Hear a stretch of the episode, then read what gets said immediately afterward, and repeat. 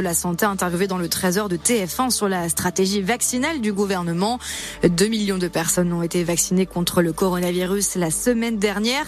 Olivier Véran a tenu à rassurer sur la gestion de la campagne vaccinale. Écoutez. Nous n'avons aucun problème de logistique. Nous avons un enjeu de livraison de vaccins.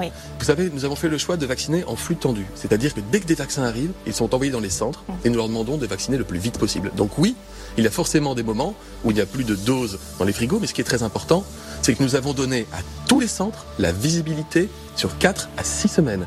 L'enjeu, c'est d'avoir les vaccins qui arrivent en plus grand nombre. Nous avions un objectif qui était 10 millions de primo-vaccinés au 15 avril. Non seulement nous allons réaliser cet objectif, mais nous allons même l'anticiper de quelques jours. La vaccination qui entame une nouvelle dynamique cette semaine avec l'ouverture de dizaines de vaccinodromes.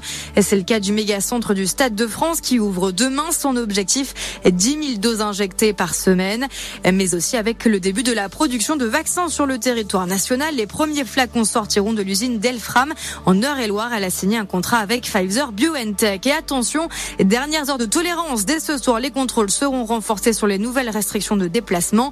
Il faut avoir rejoint son lieu de confinement à 19h. Et des ministres ont-ils participé à des dîners clandestins de luxe sans geste barrière à Paris? C'est désormais au parquet de Paris en charge de l'enquête de le déterminer, alors que l'organisateur présumé, Pierre-Jean Chalençon, s'est rétracté, affirmant qu'il avait évoqué la présence des ministres sur le ton de l'humour. Et enfin, ils sont 18, 18 sites en danger en métropole et dans les Outre-mer. Leur sauveur, le loto du patrimoine.